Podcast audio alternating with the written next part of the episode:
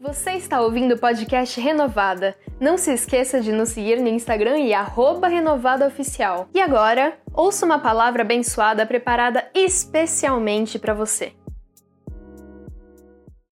Irmãos, pastores, líderes, a paz do Senhor, estou honrado aqui de poder falar com vocês.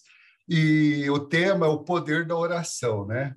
E dentro desse tema, o poder da oração, gostaria que você prestasse atenção em alguns textos. Se você puder abrir, amém, mas eu não vou esperar você abrir a Bíblia para não perdermos o tempo. Efésios, capítulo 6, verso 10, diz assim: Finalmente, fortalecei-vos no Senhor e na força do seu poder.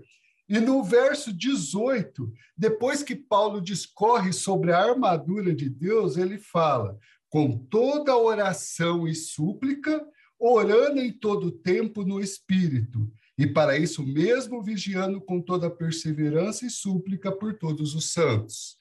Para mim, esse é o texto base. Por quê? A oração é o oxigênio do cristão. Preste atenção, a oração é o oxigênio do cristão. É indispensável como o ar que respiramos. Fique sem respirar e você morre. Fique, morre. Fique sem, sem orar e você morre espiritualmente. E Deus, eu vou afirmar algo aqui para você: Deus sempre responde às nossas orações. Pode ser um sim, pode ser um não, ou um espera. Aí a questão é: se você não ouviu, ou falta sensibilidade, ou falta humildade. E por que humildade? Porque o problema é que, às vezes, nós não aceitamos ou ignoramos a resposta de Deus. Às vezes não estamos preparados, não era aquilo que a gente queria. Mas nessa noite eu quero compartilhar rapidamente três formas nas quais Deus responde às nossas orações, tá? E a primeira forma como Deus responde às nossas orações, Deus responde como? Abrindo ou fechando portas. Olha que interessante. Veja comigo o texto lá em Atos, capítulo 16, versos de 4 a 6 e 4 a 8. Atos 16, a gente tem lá quando Paulo, Timóteo e Silas vão para as viagens missionárias, e lá diz assim: que, à medida que passavam pelas cidades, entregavam aos irmãos as decisões que haviam sido tomadas pelos apóstolos e presbíteros em Jerusalém para serem obedecidas. Dessa forma, as igrejas eram firmadas na fé e a cada dia cresciam em número. Atravessaram a região frígio-gálata, mas foram impedidos pelo Espírito Santo de anunciar a palavra na Ásia. Quando chegaram perto da Mísia, tentavam ir para a Bitínia, mas o Espírito de Jesus não o permitiu. Então, passando pela Mísia, desceram para Troade. Veja, essa é uma primeira forma como Deus responde. Ele abre e fecha portas. Ele abre e fecha os nossos caminhos, direcionando para aquilo que ele quer a vontade dele. E eu tenho um testemunho nesse item. Por quê? É, vocês sabem, eu trabalho no Banco do Brasil e dentro do encarreiramento houve uma época em que eu tive vontade, um desejo enorme de ir para Brasília. E eu comecei a orar a Deus. E um detalhe: todas as minhas orações e dúvidas, tudo que eu colocava diante de Deus, sempre coloquei, eu falo algo para Deus: Deus, é, não permita eu ir não permita eu fazer algo que não seja a tua vontade. Ainda que eu insista, se não for a tua vontade, que eu bata com a cabeça na porta. Eu bata com a cara na porta, mas que eu não vá, que eu não faça, porque eu quero obedecer a ti. Então, dentro desse parâmetro, eu pedi para Deus ir para Brasília. E aconteceu que teve um processo seletivo para um cargo lá de assessor sênior na diretoria de controles internos, e eu fui para Brasília, participei do processo seletivo e passei. E estava aguardando tomar posse, ser chamado para começar lá.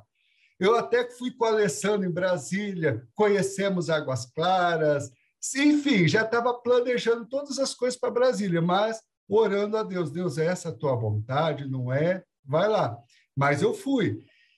Nesse interim, não me chamaram, ficou, ficamos aguardando e aconteceu de ser chamado para uma entrevista para gerente de administração para Pirassununga.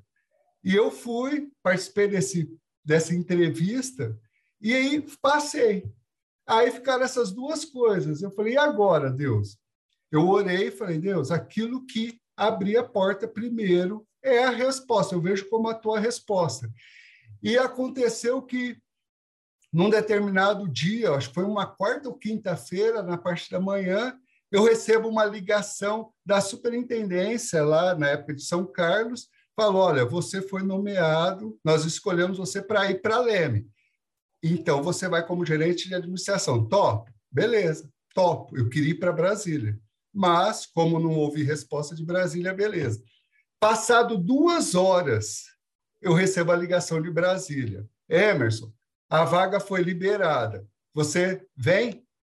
Aí eu tive que falar, não. Deus já a resposta daquilo que eu estava buscando, por mais que meu coração quisesse ir para Brasília, eu entendi que foi a resposta de Deus. Então, eu vejo Deus, ele responde as orações abrindo e fechando portas. Ele deixou uma porta fechada para mim até que se abrisse outra para depois eu não correr o risco de desviar do propósito dele. A segunda forma como Deus responde às nossas orações. Deus, às vezes, responde nossas orações com eventos aparentemente negativos. E como seria isso? Vamos lá. Tem um texto que está lá em 2 Samuel, capítulo 12, de 16 a 19. Todos conhecem. É quando é, Davi, uh, o filho de Davi, com Betseba, é, fica doente e morre, né? Por causa do adultério dele. Então, lá diz assim, 2 Samuel 2,16: Davi buscou a Deus em favor da criança, observou o rigoroso jejum e, recolhendo-se, passou a noite toda deitado no chão. Então os oficiais do palácio se puseram ao lado dele para o fazerem levantar-se do chão, mas ele não quis e não comeu com eles. Sete dias depois, a criança morreu. Mas os servos de Davi temiam lhe contar que a criança havia morrido, pois diziam: Enquanto a criança estava viva, falamos com ele, mas ele não nos deu ouvidos. Como lhe diremos que a criança morreu? Ele poderá fazer alguma insensatez. Davi, porém, percebeu que seus servos cochichavam entre si e entendeu que a criança havia morrido. Então perguntou a seus servos: A criança morreu? E eles responderam: Morreu. Então Davi se levantou, lavou-se, pôs óleo aromático, mudou de roupa, entrou no santuário do Senhor e adorou. Em seguida ele foi e comeu. Sabe, às vezes a gente pede as coisas para Deus e Deus, ele tem um plano, ele tem um propósito, mas às vezes precisamos ser moldados, tratados, as circunstâncias precisam ser preparadas para que a bênção seja completa. Aqui nesse episódio, nós sabemos que depois da morte dessa criança, é, Betseba gerou Salomão, e Salomão foi o herdeiro ali de Davi, foi o rei no lugar de Davi, foi um grande rei em Israel. Mas aconteceu, Davi clamou pela cura, mas a criança morreu. Eu tive uma experiência também parecida com, não com essa, mas algo negativo. Olha só, nós, é, vocês sabem, eu tenho três filhos, um dos meus filhos, o do meio, ele foi fazer biomedicina em Uberlândia, na Universidade Federal de Uberlândia. E ele ficou lá durante, estava fazendo o curso, e vocês sabem, né, Universidade Federal, sabe toda aquilo, toda aquela ideologia, aquela contaminação que ocorre no meio universitário, e chegou um ponto em que nós precisávamos trazer o nosso filho de volta para Franca, tirar lá do meio da daquela situação, por mais que fosse uma excelente faculdade o que ele estava fazendo. Então nós oramos. E nessa oração nós pedimos para Deus, Deus, traga o Christian de volta, ajuda, tal, uma forma dele vir para Franca. E nós fomos para Uberlândia, oramos, é, fizemos um ato profético, eu e a pastora Alessandra, derrumamos é, óleo ao redor da universidade, quebrando o vínculo, aquilo que prendia ele lá, mas não sabíamos o que Deus ia fazer e como ia fazer. E tinha que ser uma forma que o nosso filho também não, tipo assim, virasse a cara para nós. Enfim, estava na mão de Deus, nós orando. De repente, acontece uma reestruturação no banco e eu perco minha comissão. E nessa de perder a comissão, vão-se embora 65% do meu salário. Então, olha só que situação dramática, triste. Falei, e agora? Bom, Deus sabe de todas as coisas. E nesse episódio todo, nós então apresentamos e falamos para o nosso filho, falou, Cristian, agora não tem como manter você aí e você vai ter que voltar para Franca, já que o salário não dá. Então ele entendeu, compreendeu, trancou a matrícula e veio para Franca. E nisso, nosso filho estava de volta, mas à custa de uma é, situação muito difícil que foi a perda do meu salário. Porém, aconteceu isso tudo, ficamos, confiamos em Deus, glorificamos a Deus em todas as situações. Passado um tempo, entrei na justiça e consegui a recuperação do meu salário, com base naquela lei lá que quem tinha 10 anos de comissão, uh, você tinha o direito adquirido. Enfim, meu salário foi restituído. Falei, e agora? Se a pessoa, se ele resolve voltar para Uberlândia, o que, que acontece? Entra a pandemia. E aí fecha tudo. E a universidade, que era só presencial, a gente não pensava, não conhecia home office, ele começa a ter aula home office. Concluindo, ele se formou à distância e não precisou voltar para Uberlândia. Esse ano nós tivemos a formatura dele e glória a Deus, ele é um meu médico e não precisou estar mais em Uberlândia. E Deus restituiu o meu salário, mas precisou ter uma perda antes. Mas nós confiamos. A terceira forma, como Deus responde às nossas orações. Deus responde nossas orações quando tomamos atitudes. Deus espera as nossas atitudes. E para isso, o texto está lá em Êxodo, capítulo 14, versos 10 e 15. Êxodo 14 trata quando Deus manda, é, liberta o povo do Egito. Então, no verso 10, diz assim: Enquanto Faraó se aproximava, os israelitas levantaram os olhos e viram que os egípcios marchavam atrás deles. Então os israelitas ficaram apavorados e clamaram ao Senhor. Aí teve a oração, verso 15. Então o Senhor disse a Moisés: Por que clamas a mim? Ordena aos israelitas que marchem. Olha só que interessante. Deus falou: olha, o mar está na tua frente, o que, que tem? Marche. Não fui eu que libertei vocês dos egípcios? Você acha que eu libertei vocês para cair, é, para serem mortos das mãos do, do, de Faraó ou para morrerem afogados. Não, marche, confie.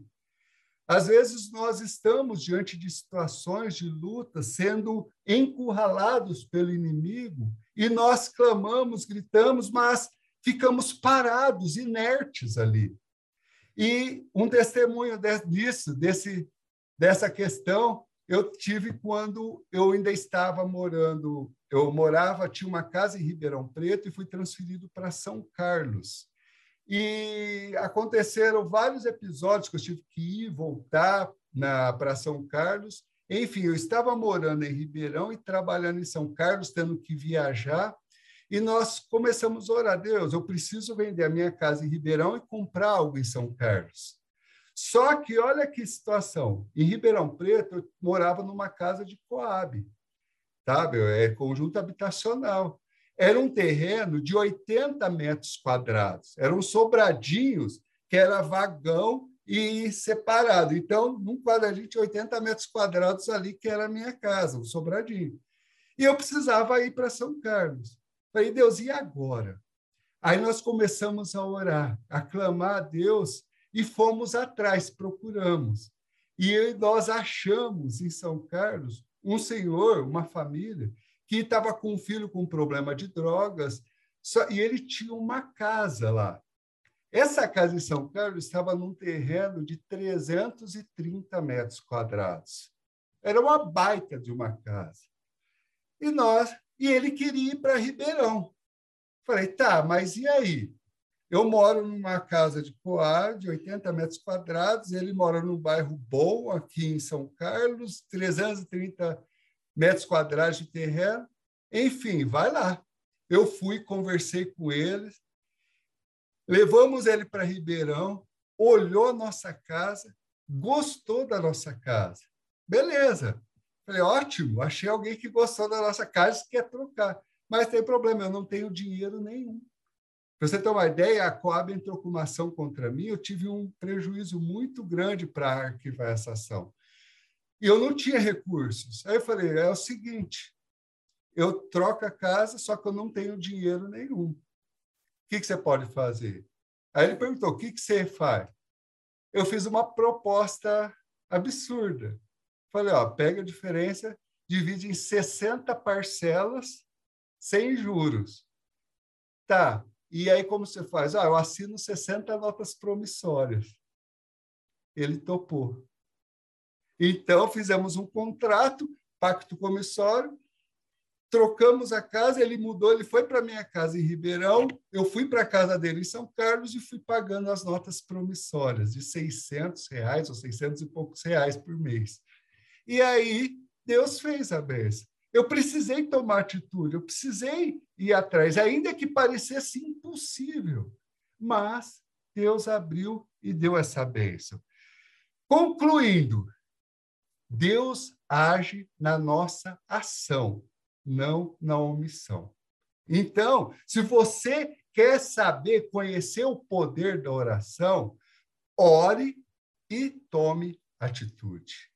E para finalizar, eu quero deixar então duas perguntas para você compartilhar com o pessoal, com a sua célula. Primeiro, você está preparado para aceitar qualquer resposta de Deus à sua oração? Porque nem sempre a resposta vai ser aquilo que você busca, que você quer. Segunda pergunta: você costuma esperar a resposta de Deus chegar até você ou você vai atrás da resposta com as suas atitudes? Às vezes, nós oramos, ai Deus, eu preciso de um emprego, me dá um emprego, jejua, mas não sai de casa para procurar o um emprego. Quer que o emprego caia. Quantas coisas nós queremos, oramos, mas não vemos resultado porque não tomamos atitude. Deus, ele espera a sua atitude para que ele responda. E ele vai responder à altura da sua fé. Amém? O poder da oração, ela é, é inquestionável. Como eu disse no começo, ela é o teu oxigênio. Não deixe todos os dias de orar, de clamar a Deus, e você verá o sobrenatural acontecer. Amém? Apóstolo Joel Cardoso, em tempo recorde, está aí a palavra para compartilharmos aí na nossa célula. Muito bom. Está me ouvindo? Amém, estou ouvindo. Ok. É, muito bom. Que palavra. Eu, o que eu achei mais lindo aqui, olha, parabéns pela palavra, é que você, Deus te deu três pontos, né? E, e cada um desses pontos você tem uma experiência. Uma experiência de orar, e, e ver a, o agir de Deus. Né?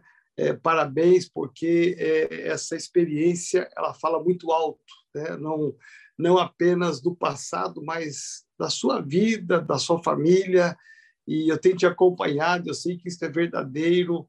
Eu vi quantos hoje, né? Hoje você está não numa casinha de 300 metros quadrados, acho que a sua casa toda é 300 metros, né, filho? O terreno dá quase mil metros, né?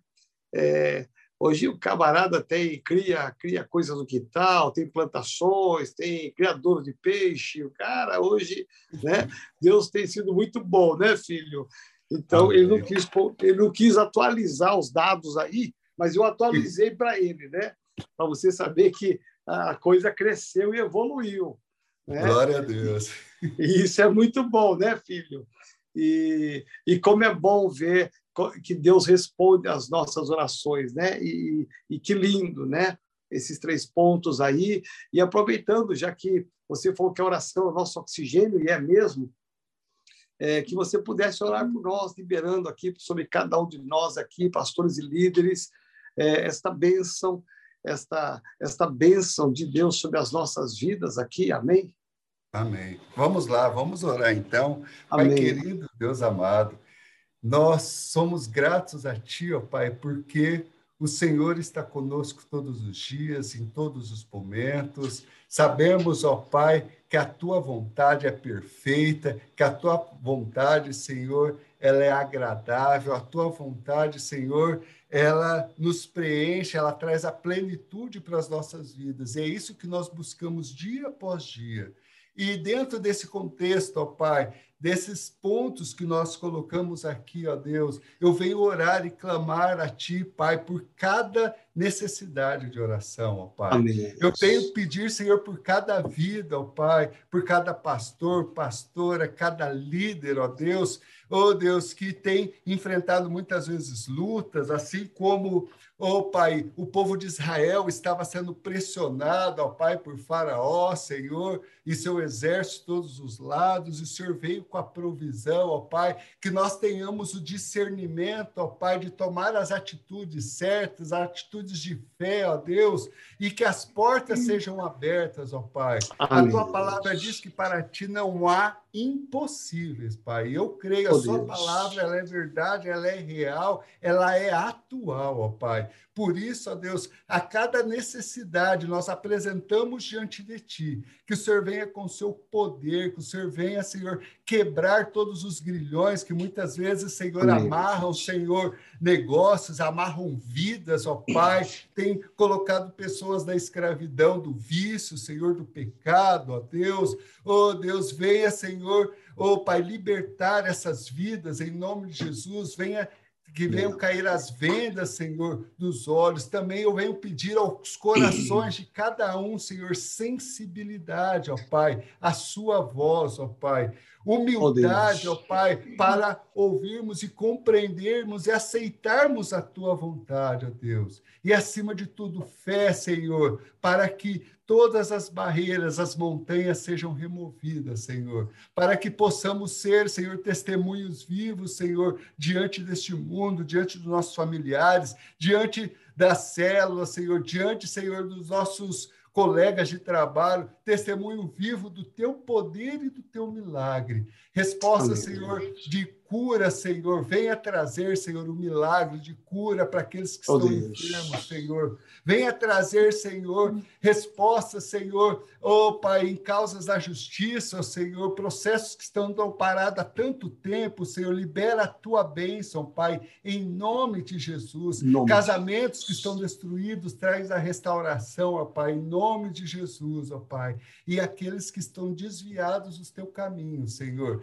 Oh Deus, que eles eles sejam, Senhor, ó oh, Pai, impactados. Coloque Amém, pessoas, Senhor, para que alcance, abrace, ame essas pessoas e tragam de volta para o teu seio, Pai, em nome de Jesus. Muito obrigado pelo teu amor, muito obrigado por cada uma das suas respostas, Senhor. Em nome de Jesus. Amém.